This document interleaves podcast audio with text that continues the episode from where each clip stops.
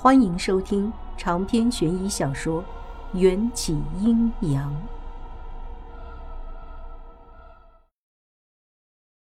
金顶之巅，圣洁雄伟的白关两头，迎战和那全身笼罩在金斗篷中的男子各据一方，他们的气场截然不同，一个邪魅冷酷。眼波流转间，便能吓得那些鬼魅魍魉屁滚尿流；另一个神秘伟岸，气息难辨。但在这两个人身上，都不约而同地流露出一种与生俱来的王者风范，让旁人见了都不由得产生敬畏。我便是那个旁人。躲在迎战身后，还是被他故意散发出的冷峻气息震慑的瑟瑟发抖。等了一会儿，他们谁都没有先动手，也没有人开口。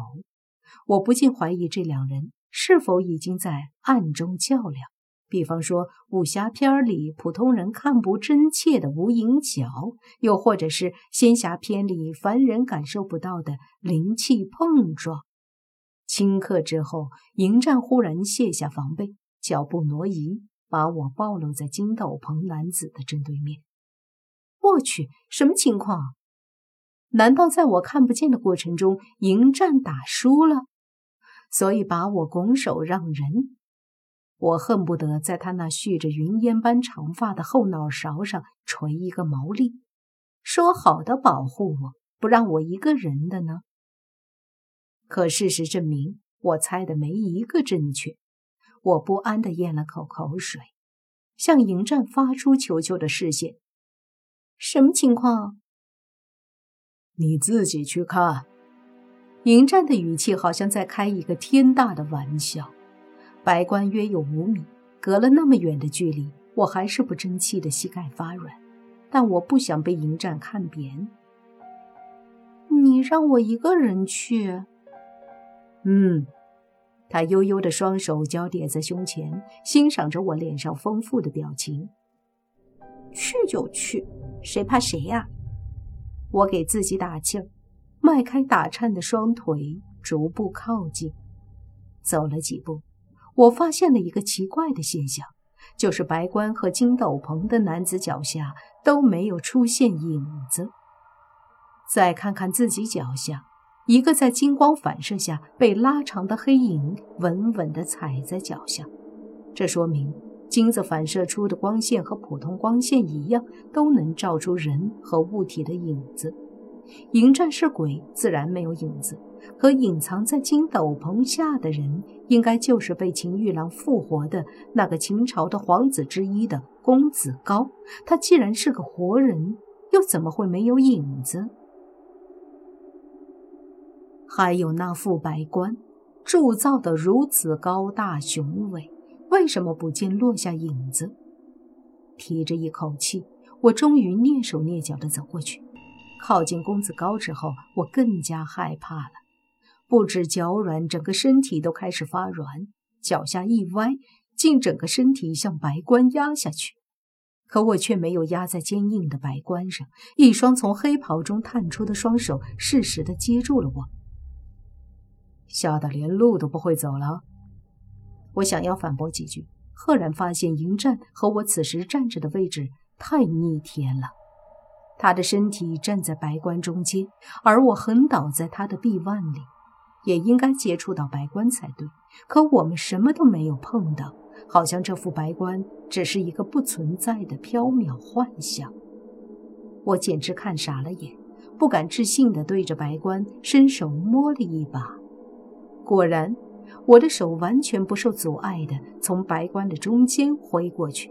白棺真的只是一个假象，用科技能解释的话，那就是有人把白棺的照片投影到了这里。再看站在白棺后纹丝不动的公子高，无疑也是一个逼真的幻影。怪不得迎战放心的放我自己去，他早就知道了真相，故意。看我闹笑话，而我也如他所愿，吓得屁滚尿流，最后还主动扑进他的怀里。这个秦玉郎搞什么鬼？放个假的公子高来吓唬我？我一百个不爽的嘀咕着。迎战慵懒的绕着白关踱步。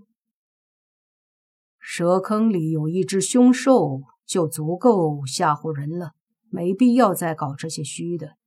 我看这白关和公子高不久之前，应当确实是被摆放在这里，可能因为这座金山的存在，影响了这片区域的磁场。磁场发生改变后，就会保留下曾经长时间出现在这里的人或物的投影。说的还挺有道理的，反正我也没什么好反驳的，不如拍拍他的马屁。待会儿还要麻烦他带着毛胡子等人离开。如果真靠我一个人，那还真就只剩下等死的份儿了。我也在金山上绕行一圈，这里真实存在的只有我和迎战，还有遍地金沙。原本我满心期待的以为外婆会在金山之上，可寻遍了金山，也没发现有关外婆的任何蛛丝马迹。能找到外婆的最后希望被扑灭了，我顿时心如死灰。蛇坑里的每一个角落我们都寻找过了，要是外婆活着，一定会被找到，就算只剩下尸体也能发现。王字记号表明外婆确实进入了蛇坑，但她又在蛇坑中尸骨无踪。便只剩下那个我一直都不愿接受的结果：外婆被洞穴里的凶兽吃掉了。想到这儿，我颓然地跌倒在地上。这一次，迎战没有扶住我。我发呆了很久，才从痛苦的思绪中回过神，发现迎战的表情好似在看见白棺上雕刻的某个图案后变得凝重。迎战。我外婆可能……我憋着想哭的冲动，声音沙哑。迎战这才收回视线，表情有些不自然，却还是安慰的轻抚我的背脊。会找出王婆尸骨的。嗯，我撑着他递来的手掌站起来，估计迎战的意思是杀了那只吃掉外婆的凶兽，抛开凶兽的肚子，把外婆的尸骸取出。说话的时候，迎战又看了一眼白棺上的某个图案，璀璨的双眸又沉了几分，视线也追着迎战的视线落在白棺上，看见了那个充满血腥、屈辱和让我心疼的鹰面雕刻之后，我整颗心都揪了起来。我用力扯开迎战的衣领。对照着他胸口上的那个和白棺雕刻的一模一样的印记，视线忍不住模糊。U 字形的印记，在古代只能用烧红的铁烙印出来。这是君主赐给奴隶的印记，是终其一生都无法磨灭的屈辱。迎战给我看过，不知谁在他胸口留下过这样的马铁烙印。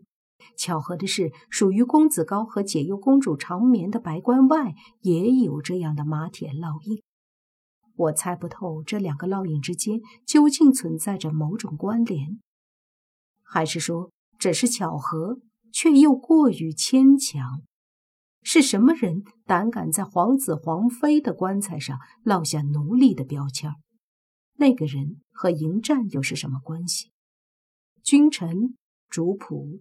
还是胜利的将军和苟活的战俘，暴露在墨色的衣裳下，围绕在马铁烙印附近的还有数不清的鞭痕和割伤。我只看了一眼，鼻子就发酸了。来蛇坑的目的是寻找王婆，不要为其他事耽误。迎战淡定地拉好被我弄乱的衣裳，把那些触目惊心的伤痕全部遮掩起来。这才不是其他的事情，这是你的事情。我拿出手机，随着白关按下快门。这是做什么？迎战握住我的手。我要查出当年的事情。我想知道关于你的曾经。就算你伪装的很好，我也知道你很在意。我努力不哭鼻子。迎战似乎不领情，别过脸，让我看不清他此刻的表情。几千年前的事情，别说的这么笃定。我又被他横抱起来，他托在我腰间的大手，却似乎比以往都要温热一些，也都要温柔一些。我学着他的模样，将他散在脸颊上的一束青丝别进耳后。就算是被掩埋了千年的记忆。我也能用十几年，甚至几十年的时间去找到。不知不觉，我已经得到了他太多的好，也亏欠了他太多。出于对外婆的承诺，我不能回报他我的情感，拼凑他的曾经，恢复他的记忆，才是我唯一能为他做的。寻找凶兽之前，迎战决定将毛胡子他们都搬出蛇坑。在洞穴里耽误了那么久，洞穴外早就天亮了。白天外面没有蛇，我们大可以安心的把毛胡子他们扔在路边。他自觉地把几个人像是背沙袋一样，一个叠着一个的单手扛在左肩。这几个人的重量相加，至少也有千余斤。迎战却一点都不觉得吃力，还能腾出一只手与我相扣。大概是我们走得太干脆，一点金子都没有拿。毛胡子竟然急得从喉咙里挤出一个沙哑的音调。我扯了扯嘴唇，心想：人的潜力果然是无限的。都说人为财死，鸟为食亡。看来毛胡子中毒之后也没有学乖。那些金子有毒的，拿了必死无疑。我解释。毛胡子这才停止转动他转得几乎要掉出来的眼珠子，换上一副生无可恋的表情。我们回到发现凶兽的瀑布，再往回走就要重新进入炙热的洞穴通道。高温瀑布依旧蒸发出一种足以让人热晕的热气。我们尽量贴着岩壁，远离高温瀑布。走到半路上，迎战猛地停下脚步，我没有注意。一头撞在他的后背上，迎战的耳朵轻微的动了动，随即目光看向冒着滚烫热气的温泉，拉着我的手掌紧了紧，低声道：“安静。”我不知道他发现了什么，紧张的屏住了呼吸。没有了我们行走发出的脚步声，整个空间里就只剩下哗哗的瀑布流水声。但是，再仔细聆听。瀑布声中好像还夹杂了一种不同寻常的水声，像是谁在用小勺子泼水。我瞪大了眼睛，想要找到那种突兀的水声的来源，可四周一目了然，除了我们，再无他人。顺着迎战的视线，我看见温泉的边缘凭空扩散出一圈又一圈诡异的巨大涟漪。迎战抽走我腰间的匕首，朝瀑布走过去，带着他们躲起来。凶兽出现了。长篇悬疑小说《缘起阴阳》本集结束，请关注主播，又见菲儿，精彩继续。